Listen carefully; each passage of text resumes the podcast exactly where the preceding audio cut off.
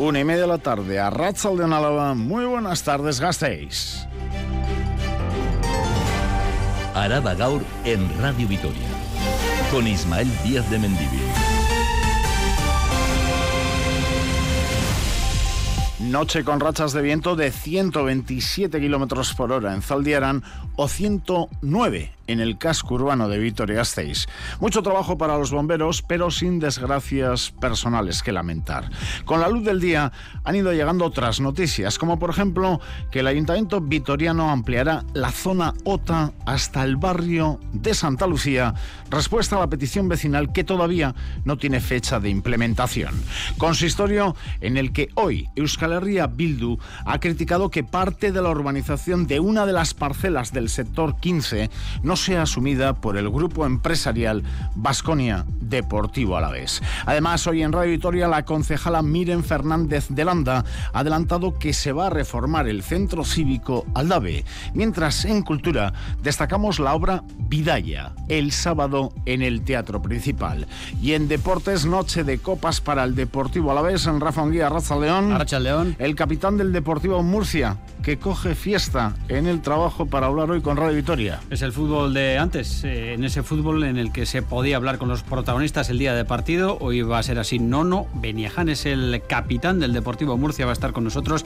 El resto de jugadores nos decía su técnico, pues acaban de currar a las 5, a las 6 van a llegar justo para el partido, para enfrentarse al Deportivo a la vez que a las 9 arranca su andadura en esta copa. Vamos a ver hoy los Carricaburu, Maras, Obono, seguro con muchas novedades, pero hay que pasar sí o sí. Es el equipo de menor categoría de entre todos los que disputan, disputan la primera eliminatoria de Copa, así que cuidadín con estas eh, trampas que presenta el calendario. Eso en cuanto a la Copa, en cuanto al básquet, eh, ya previa de lo que va a ser el debut de Dusko Ivanovic mañana ante Partizana, hablará por la tarde, vamos a ver si recupera algún jugador, también previa de ese partido importantísimo de Araski mañana en eh, Vigo, y han elegido Materiana Altuna y Jaca, son los otros dos contendientes que pelean por la chapela del 4 y medio. Desde luego que los próximos eh, días, las próximas horas apasionantes, con encuentros muy importantes para los y las nuestras. Mungi, es que ricasco. Suri, gracias. Ahora, en Radio Victoria, Araba Gaur, como desde hace décadas. En el control técnico, Gorka Torre. Jueves 2 de noviembre de 2023, les habla Ismael Día de Mendivil. Araba Gaur.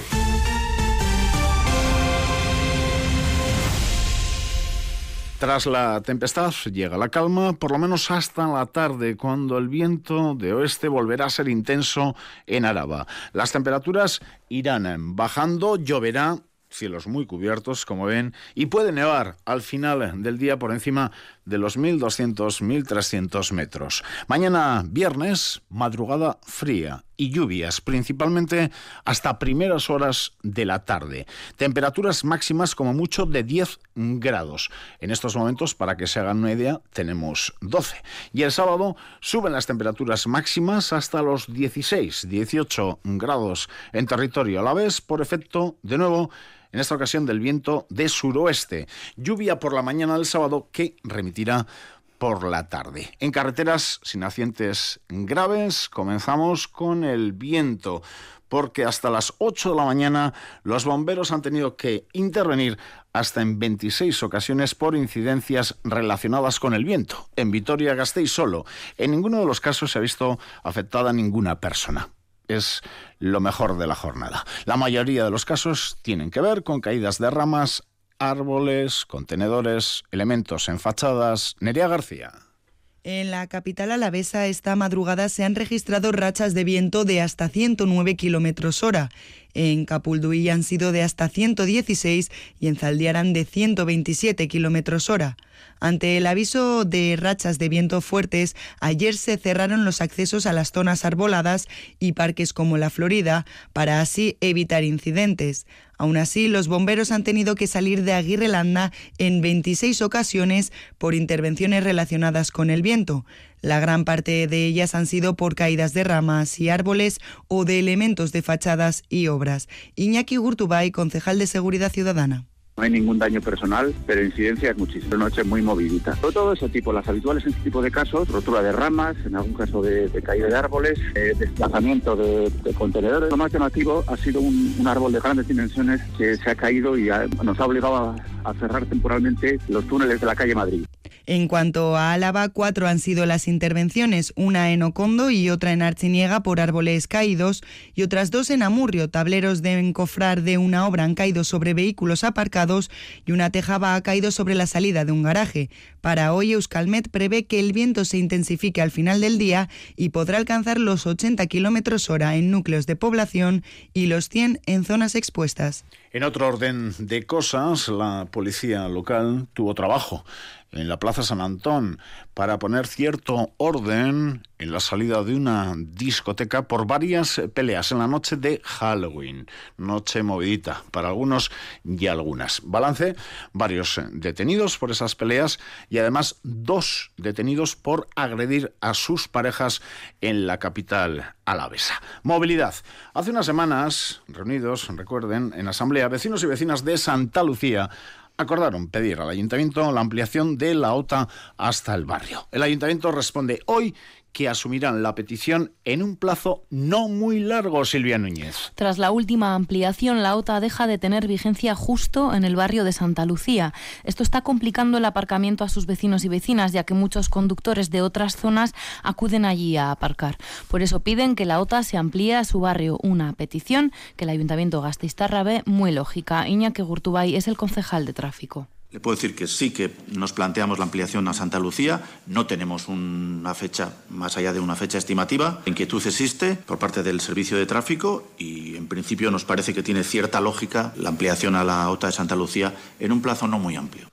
No ve tan lógica la petición de H. Bildu de habilitar autobuses especiales a los barrios del Acua y Sabalgana desde el Buesa Arena los días de partido. ¿Por qué al Acua y Sabalgana y no a Bechuco, San Cristóbal? Se pregunta Gurtubay, que defiende los recorridos actuales de los autobuses especiales de Tuvisa para el Vasconia.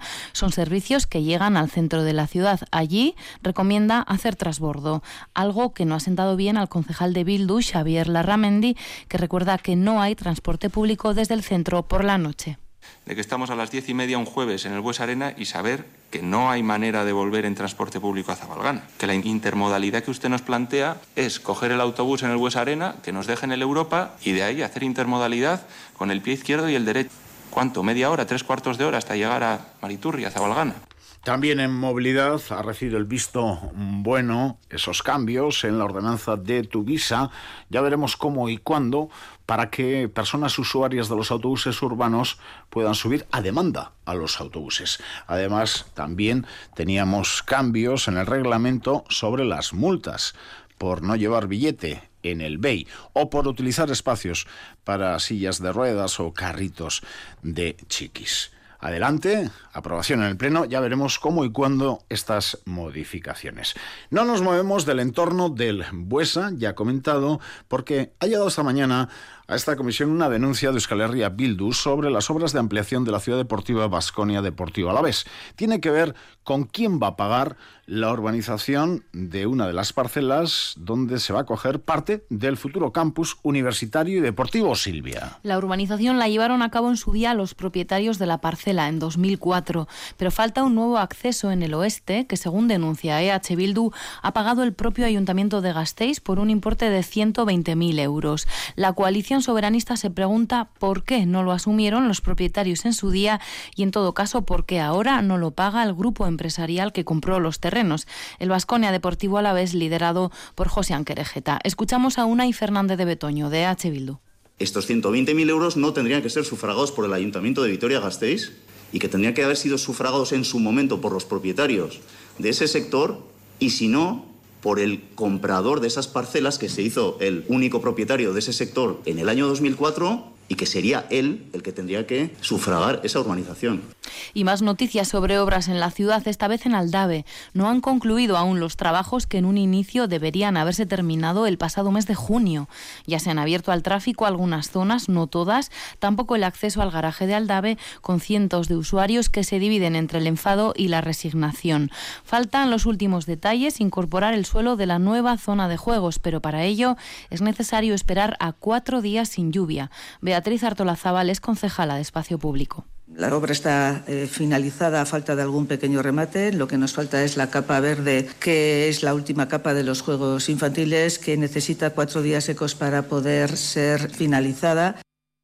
Al terminar las obras, el ayuntamiento estudiará la posibilidad de sancionar a la empresa. Llevan ya casi cinco meses de retraso. Además, otro apunte en movilidad.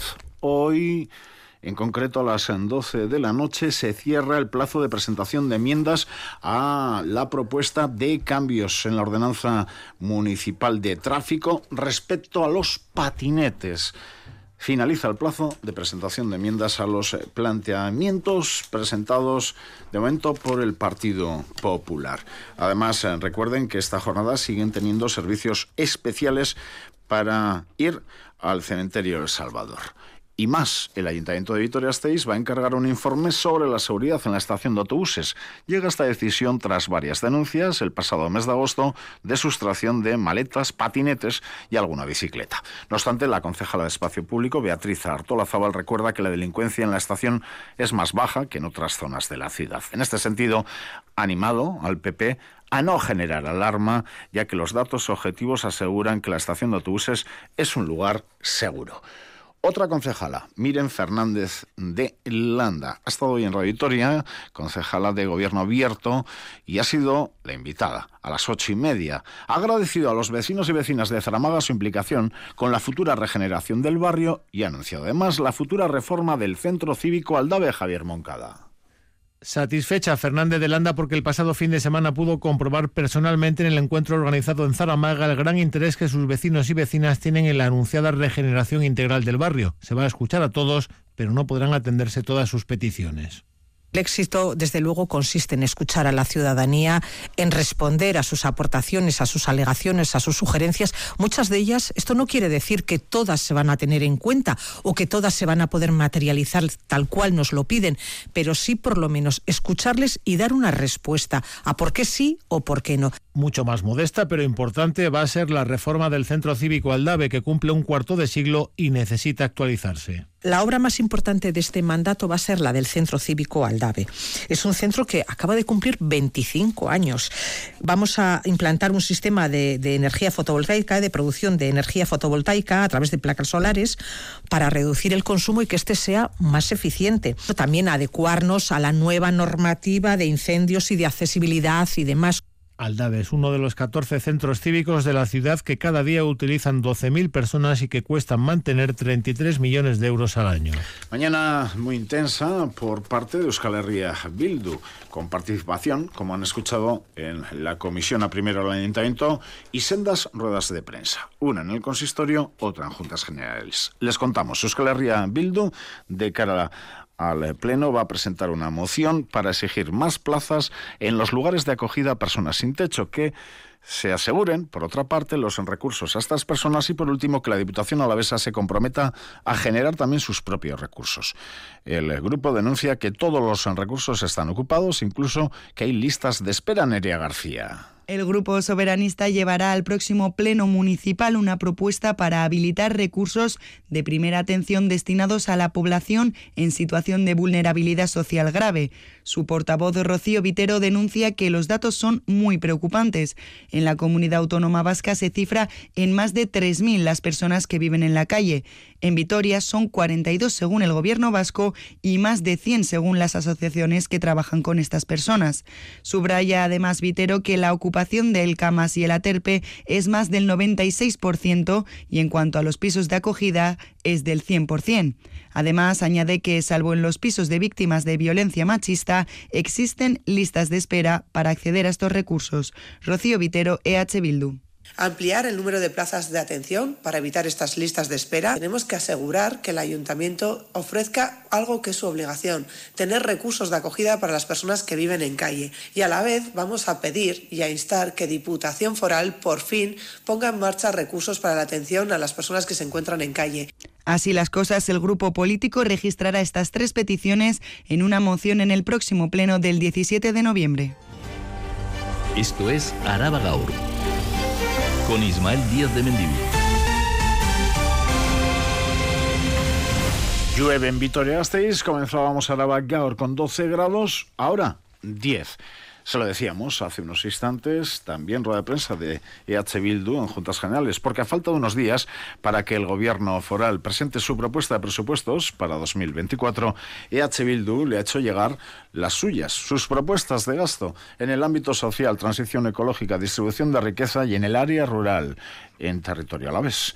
Entre otras cosas, plantean aumentar la deducción del IRPF de 200 a 400 euros y doblar la ayuda de 200 euros que reciben las personas con bajo nivel de ingresos. Nos encontramos, aseguran desde la formación a Berchale, en una situación excepcional que requiere respuestas excepcionales, Isabel Irigoyen. Sí, a esas dos propuestas concretas hay que añadir también la construcción de residencias públicas en todas las comarcas alavesas o el impulso de un tren de cercanías en la línea que une al Chaso y Miranda. Propuestas, dicen, realistas y ambiciosas que pretenden dar solución a las necesidades de la ciudadanía alavesa. Es Eva López de Arroyave, portavoz de H. Bildu en las Juntas Generales de Álava. Presentamos una propuesta absolutamente realista. Es verdad que puede marcar un cambio de ciclo en el territorio, pero además es que las urnas así nos lo han pedido. Es un planteamiento global, planteamos negociarlas, todavía estamos a tiempo. Yo creo que hay posibilidades. Plantean además crear una partida económica para el convenio colectivo de Araba en las residencias privadas de mayores que mejore las condiciones laborales de sus trabajadoras y la puesta en marcha de un proyecto piloto de renovación integral del sector primario en Araba. La coalición Aberchale ha anunciado también que en unos días presentará una propuesta sobre el impuesto a las grandes fortunas, porque dice la que han presentado PNV y PSE, el equipo de gobierno foral, es del todo insuficiente. Cambiamos de institución, nos vamos al Parlamento Vasco, pleno, acuerdo en el legislativo vasco para avanzar en la adopción de medidas que eviten los accidentes laborales provocados por el tufo en las bodegas. En los últimos tres años, como saben, han muerto tres personas por este motivo. Hoy se aboga por la prevención, la formación y por dotar de recursos económicos y humanos a las bodegas, si bien no habrá una línea específica para mejorar la seguridad marina de Vicente. Tal y como pedía EH Bildu, del que partía la iniciativa, aunque sí se le pide al gobierno vasco que se sigan garantizando esos recursos para seguir avanzando en la introducción de nuevas tecnologías y dispositivos en las bodegas, especialmente en las pequeñas.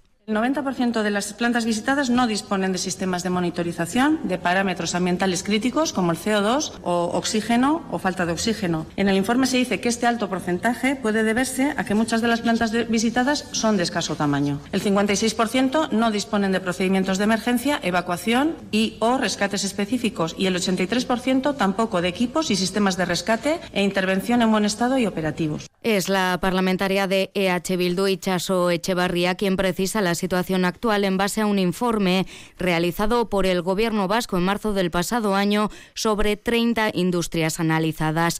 Hoy se le insta, en coordinación con Osalan, a seguir profundizando en la labor iniciada con ese estudio, a implementar pautas y recomendaciones preventivas, a asesorar técnicamente a los bodegueros, a fomentar la investigación para mejorar los procesos y las prácticas seguras, también a desarrollar material específico, formativo, informativo y de sensibilización, y todo acompañado de actuaciones específicas en el sector, como por ejemplo el envío de cartas a las bodegas con toda la información para integrar la prevención de riesgos laborales. La iniciativa, como decimos, partía de EH Bildu. Este texto es el resultado del acuerdo con PNV, PSE y el Carrequín y ha sido apoyado también por el PP. Y seguimos con eh, Marina y otras noticias. Tres jornadas de luto oficial en Archeniega por el fallecimiento de un niño de 11 años. Tres jornadas hasta la medianoche del domingo por este fallecimiento que ocurrió el pasado martes. El menor se desplomó de manera repentina en la calle mientras jugaba y celebraba la fiesta de Halloween con sus amigos. Joseba Vivanco, alcalde de Archiniega. Andaban todos los críos pues correteando por el pueblo pues con pues eso pidiendo los chuches, eh, disfrazados y todo eso y pues eso de repente nos avisaron que había pues un crío que se había caído, que estaba en el suelo, que estaba inconsciente y le asistió primero gente que, que estaba por allí, que también afortunadamente pues sabía un poco lo que, lo que tenía que hacer hasta que ya llegaron las, empezaron a llegar las ambulancias. Fue trasladado en ambulancia al hospital de Cruces, donde nada pudieron hacer por, por salvarlo. En Aurain, la Asociación de Personas Jubiladas Virgen de Sayurtegui y el Ayuntamiento ponen en marcha el programa Meriendas en Compañía. Que arrancará este mismo viernes 3 de noviembre con el objetivo de que las personas que viven o se sienten solas acudan al centro de mayores a tomarse un café en compañía. Estos encuentros estarán dinamizados por una psicóloga. Se trata de un proyecto piloto enmarcado dentro de la estrategia para combatir la soledad no deseada que constará de tres lesiones, tres sesiones bajo el lema Nosotras ponemos el café, tú pones la compañía. La cita es mañana de cuatro y media a 6 de la tarde. Las próximas sesiones serán el 15 de noviembre y el 1 de diciembre. Nueva edición de las jornadas de empleabilidad de formación profesional en Álava. Se celebrarán los próximos 21 y 22 de noviembre en el Palacio Europa y tienen dos objetivos. Mejorar, por un lado, la futura empleabilidad de estudiantes de formación profesional y mejorar, por otro, las posibilidades de inserción laboral de los ya titulados de FP que buscan un empleo o quieren mejorar el suyo. La iniciativa parte del Departamento de Empleo de la Diputación Alavesa. Los que quieran participar en la Feria de Empleo del día 22 de noviembre y tener citas con empresas, con unas 20 empresas presentes, entre ellas Aciturri, Talgo y PepsiCo, pueden apuntarse hasta el próximo día 16 en www.fpalava.com. Y José Luis Cañas, galardonado en los premios empresariales Corta 2023. Propuesto por la patronal alavesa ASEA, es uno de los bodegueros más conocidos de Rioja Alavesa. Tras hacerse cargo de la bodega familiar, comenzó a elaborar nuevos vinos con ideas de negocio modernas que han llevado a Bodegas Luis Cañas a ser un referente en el sector. Recibirá el premio Corta, creado para reconocer públicamente las cualidades y el esfuerzo de los empresarios el próximo 21 de noviembre en un acto en Donostia. Y una última hora, reabren sus puertas las oficinas de la Seguridad Social en La Guardia y Amurrio. Ambos centros van a retomar por fin su actividad. Son las oficinas de la Seguridad Social en La Guardia y Amurrio. Araba Cultura.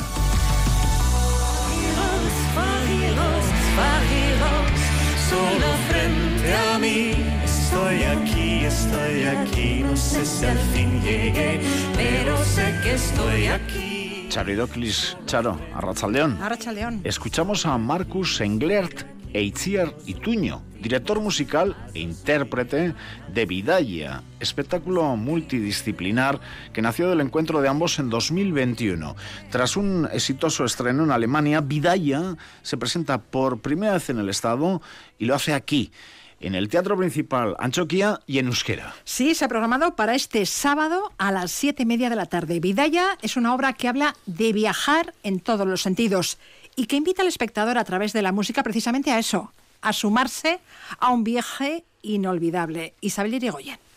En el mundo artístico a veces sucede que de encuentros casuales entre creadores nace algo que traspasa fronteras y acaba convirtiéndose en una realidad y un éxito inesperados. Esto es Vidaya, el espectáculo multidisciplinar de 70 minutos de duración que une Euskal Herria y Alemania en una creación donde la música, la danza y la voz van juntas de la mano.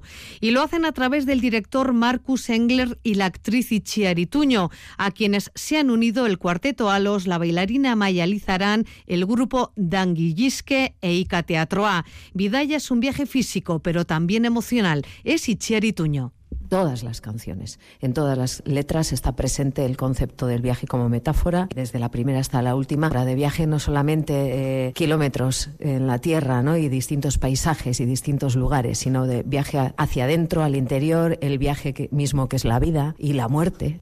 Vidaya habla a través de reconocidos y reconocidas artistas de diferentes disciplinas, de grandes viajeros de Europa y de los muros y fronteras que la habitan, y de compartir desde el interior de uno mismo vivencias, experiencias, emociones y palabras con la música como protagonista.